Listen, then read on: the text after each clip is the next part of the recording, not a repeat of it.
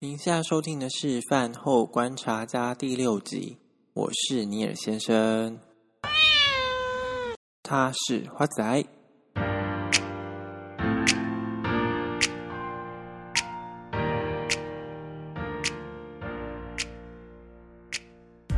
很开心这一周终于可以踏出门了。那我有跟我朋友去了中山捷运站附近的当代美术馆看展览。自从疫情升上三级警戒之后，我一直没有机会外出去看展览。那当然是因为现在好不容易疫情比较趋缓了，才有机会可以这样出门。当然，我觉得还是要保护好自身的安全啦，就是外出一定要戴口罩啊，然后携带酒精。当然，也要去到嗯、像你要去看展览或者去嗯、逛街啊，如果有需要做那种实名制的。的嗯的扫描一定要确实的去落实。那当然，我觉得这次的当代展览，因为刚好到嗯今天，它其实这个展展览就结束了。那我也蛮期待，接着还会有什么新的展览可以看。那其实我这次看的展览，它其意嗯主题是在讲历史当代。那它可能是把嗯当代美术馆的二近二十年的一些展览，然后。编年的方式，先去嗯，让大家知道这这二十年来当代美术馆有做了哪些的展出。那其实也有找了一些艺术家去演绎关于当代艺术的一些创作。那其他里面的主题有包含了一些可能对于文化历史啊，然后对于人文啊，包嗯，还有对于环境、性别等等的一些创作。那我觉得，因为当代艺术毕竟它可能比较花，需要花一点时间去思考。毕竟它跟我们人的关联是蛮深的、蛮紧密的。那当然也是可以透过里面的一些导读啊，它有一些嗯、可以听导读的方式去让你更深入了解其中的创作。那我觉得这次在展出其实也蛮蛮惊艳的。那我其实蛮期待，是想去看北美馆的展览啦。可是因为它是采预约制的，然后我上周想预约，就是一点进去网网站就整个当掉了，所以我其实可能还要等下一次的预约才能去看展览了。不然这次的展出，我觉得蛮值得去一探究竟的。然后这周我也想分享的另外一件事情呢，是嗯、上上周我预约了一张。专辑，那他他好不容易终于来了。他其实从我小时候国小就开始对他的歌深深着迷。那他的音乐跟嗯，有时候他也有一些作词，他的嗯音乐其实伴随了我非常长的一段时间，直到现在我还是蛮喜欢他的歌。那其实我知道现在蛮多人可能对于实体专辑的嗯购买可能越来越少了，可能大家可能习惯在。网络上啊，可能透过 App 啊去聆听音乐。那当然，我觉得去购买专辑，可能对我而言还是一种有收藏的价值吧。而且还可以从他的专辑的装帧啊，跟包装去感受他这次嗯、想要呈现给听众，就是他的专辑的一些概念跟想法。我觉得其实也蛮棒的。那我想分享的这个歌手的专辑，就是蔡健雅的《Depart》。那其实蔡健雅从他呼吸、无底洞，然后到了陌生人、双栖动物，直到现在的这一次的专辑，其实我就一直对他的歌非常的热爱，包括他的一些音乐的旋律，那跟呃歌词的描述，我都觉得可以感受到很多对于感情啊、人生观啊，或者是自我成长的部分，他其实都会写歌去表达他自己的想法。所以，当你的感情状况是面临比较挫折或者是不安全感的时候，或者是你自己面临到可能比较失落，然后对于自己是比较灰心丧志的时的状况的话，我觉得听他的歌都可以达到一个自我疗愈、自我抚慰的效果。这边我就推荐一首他之前的专辑的歌曲。那他这首歌其实对我而言就是非常有力量。这首歌呢叫做《达尔文》，它其实里面提到的部分就是，嗯、让我们去勇敢面对一切，然后让自己进化成更好的人。那其实就像达尔文的理论一样，就是让自己可以去适应适嗯适者生存，不适者淘汰嘛。那让那我们会演变到现在，就是因为我们一直在进化，所以让我们自己可以变得更好。透过这样的方式去打，有一种正能量的感觉。而这次的专辑呢，有首歌我觉得非常棒，叫做《让浪漫做主》。其实我觉得这首歌挺有意思的，就是因为我们现在在面对感情的状况的时候，其实现在蛮多应该都会去变得更现实面的思考。但这首歌我觉得他想表达的是，让我们在面对感情状况的时候，可以更洒脱的用感性、用浪漫去主导一切。那当然，这首歌我觉得非常棒的原因，是因为它搭配的 MV 结合的非常好。而这首歌的 MV 是请了凤小岳当男主角。其实他这次的 MV 剧情呢，去搭配整首歌的旋律和歌词，其实看完会非常有感触的。而这首歌的旋律伴奏主要是以吉他为主，所以其实它听起来的感觉非常的轻松舒服。当你看完整首歌的 MV，然后去搭配整首歌的旋律和歌词的时候，其实你会感觉到这首歌的意境会带给你淡淡的幸福感跟淡淡的感动。分享完了两件这周我想要分享的事情之后呢，我们来进入第六集想要探讨的主题，就是老二哲学。刚好我家里上面有个哥哥，然后下面一个弟弟，所以我就是夹在中间的那个老二。所以呢，我其实从小一直觉得内心不太平衡，因为可能哥哥他是长孙吧，所以其实呃，像爸爸、爷爷奶奶啊，就对他是非常的关爱的。那因为像我弟弟呢，他就是跟我有点小小年纪差，那外加呢，他好像是我家里面。最早会开始叫爷爷的人，就是他可能在牙牙学语的时候呢，就已经很会讨好我爷爷了，所以他从小也是备受宠爱。那当然，我这个老二呢，就非常的可怜，常常被忽略。其实我其实小时候的时候，当然非常的不平衡啦，因为我觉得为什么家人都没有人要理我，包括像我妈妈，其实她就常常做了一件事情，让我非常的费解。因为她每次记同学都会记到我的同学，把我哥哥的同学记成我的同学，所以其实他认识我的同学常常都会搞错，因为他都记成我哥哥的，所以我对这件事情我我一直非常纳闷。然后包括像是学校有时候会有那种家亲师座谈会嘛，就是家长会去参加，嗯、跟老师一起面谈这样子。那其实我妈妈参加我的场次非常少，因为她可能每次都就把时间花在我哥哥的场次上面了，所以她其实参加我的场次就很少，所以对对我的了解可能都是非常片面而已。那我爸也很可爱，他是每次在叫我名字的时候，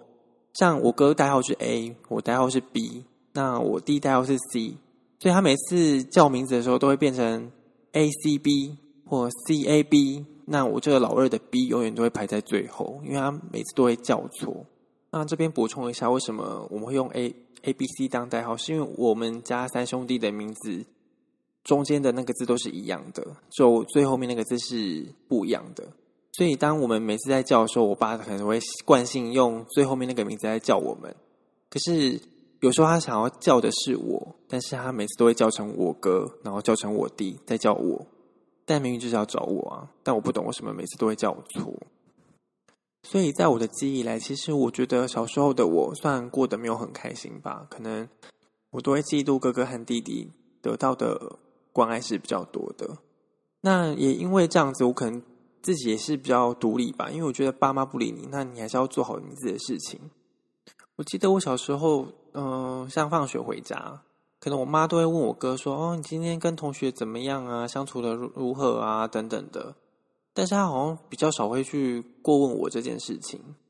所以我后来其实我我也不太在爸妈面前去谈自己的学校状况，因为我觉得反正他们也不关心我，所以我不太会去自主动的去嗯分享让他们知道。那当然，我获得认同，我变成会去。以朋友啊，或者是其他亲戚为主。像我的阿姨跟姑姑，对我而言就是算蛮鼓励我的。他们包括像我学艺术创作这一块，就是往艺术设计这个领域走的时候，其实他们，嗯，我姑姑跟阿姨他们其实都是非常的支持跟嗯认同的。包括其实像嗯，我原本爸妈是没有那么嗯鼓励我往这个方向走的时候，其实我的阿姨跟姑姑都会去从中去帮他们沟通，然后让我爸妈去转而支持我。所以我觉得，身为老二这件事情，我觉得对我而言蛮辛苦的。那其实我并不会去恨他们，因为我其实现在跟爸妈相处的还算不错。其实我当然我会用调侃的方式去跟他们沟通啊，就是说啊，你们看以前都不理我，但是其实我妈妈有一次，她是跟我说，她觉得其实她觉得我我是一个比较成熟的人吧，她觉得。跟我讲事情，她觉得我比较能理解，当然他他也会有点不好意思说他对我的关心是比较少这件事情，但我觉得我自己会去克服，就是可能当你需要被关心的时候，你没办法得到，那你可能会去转转向其他的方式去得到，包括像我其实，在高中的时候，我可能对于学校的，像我要嗯我要升大学或者是。高一升高二要分分组，就是社会组跟自然组的分别的时候，其实我就会去找辅导中心的老师去沟通，因为可能你可能觉得找家人沟通是没办法得到答案的时候，你就会寻求其他的方式去得到帮助。所以这所以这也是为什么我妈妈会觉得我好像比较独立的原因吧，就是因为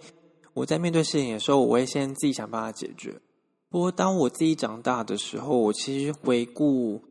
小时候的这些记忆，那我其实会透过这种方式去自我的成长吗。就是因为你，你现在回头看过，嗯，以前的时候，你你反而会松了一口气，因为你可能没有，你会忽略了，嗯，当老大这件事情，他可能要承受的蛮多压力，或者是他是你弟弟，可是他就是因为年纪小。而，被宠爱这件事情，就是当你长大的时候，你再回回顾以前，那你其实内心就不会有那么多的不平衡了。但这是一种对于自我成长的看法。对，那我觉得，其实我现在身为老二，我就是觉得蛮 OK 的。但其实，当你再回到以前那个时间，你当会觉得自己过得不开心，是因为你可能有时候还是需要被被关心。或被关注，但是因为你是老二，所以你会被常常忽略。但是我觉得这个忽略，当然我觉得是每个人要去练习的，就是让自己可以，当你爸妈没办法，嗯，真的去了解你的时候，或许你可以去尝试去跟他们沟通。但是可能小时候的我没有去做这件事情，但是我是从其他家人或朋友中得到。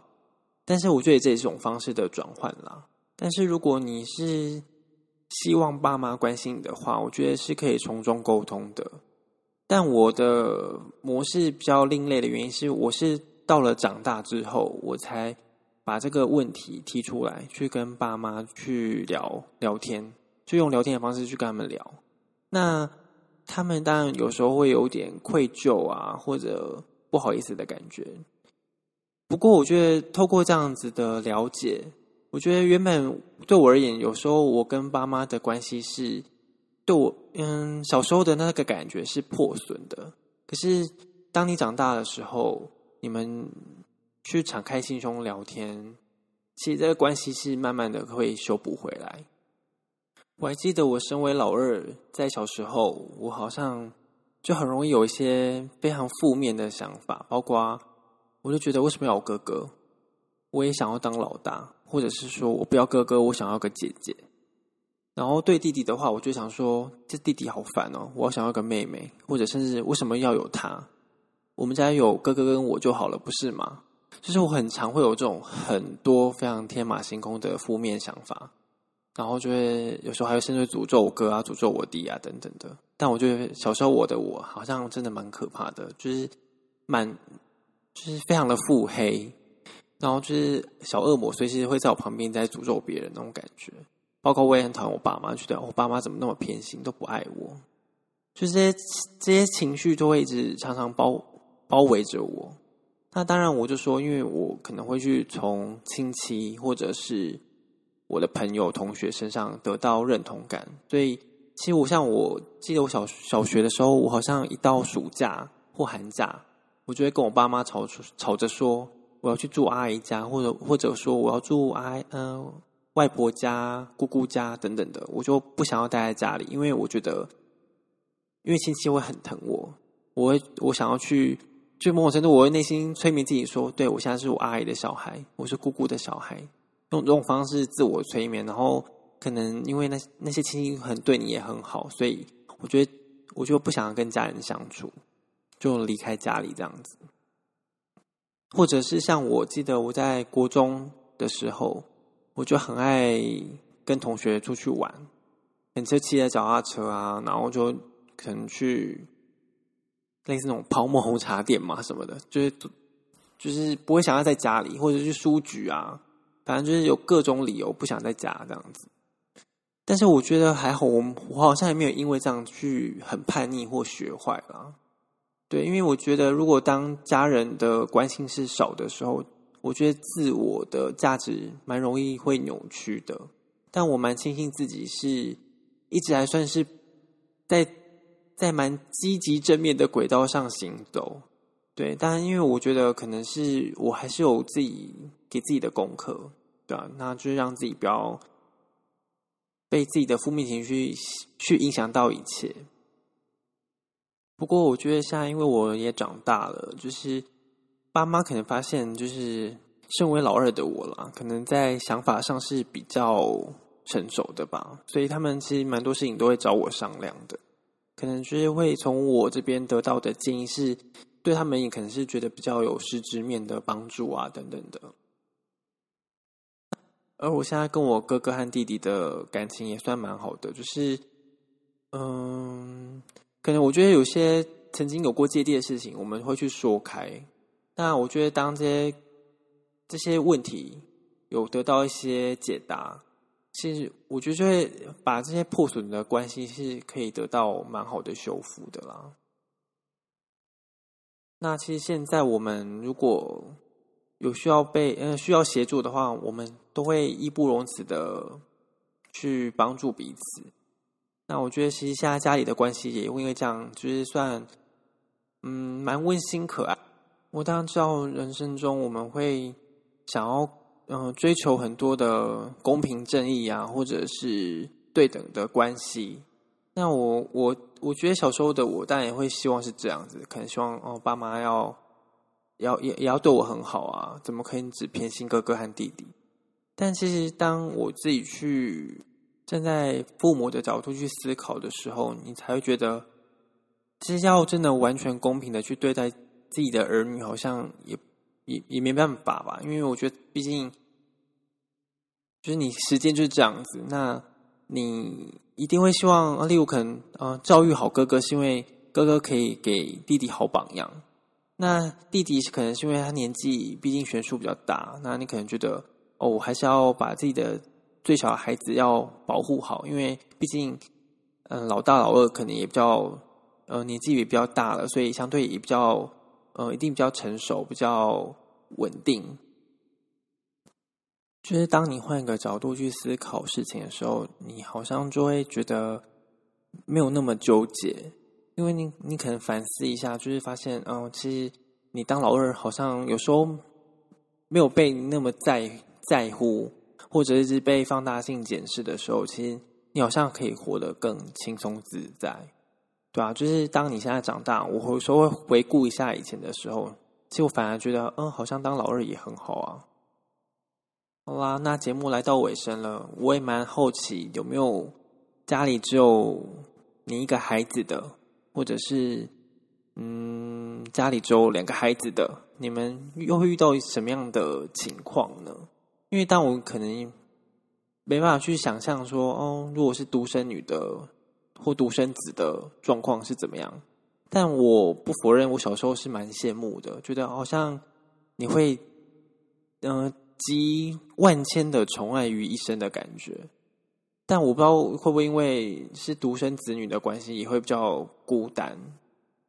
那最后也勉励一下，身为老二的听众朋友好了，就是呃，不用担心父母亲对于你是可能会不受重视，然后偏心其他的兄弟姐妹。其实这或转转一个弯来想，就是或许这是给我们的另外一种嗯、人生的课题，让我们可以更认真的去探索自我。那也希望这段路，那相对会比较嗯崎岖或特别一点，但是也是一个蛮珍贵的礼物啦。那我们下一集见吧。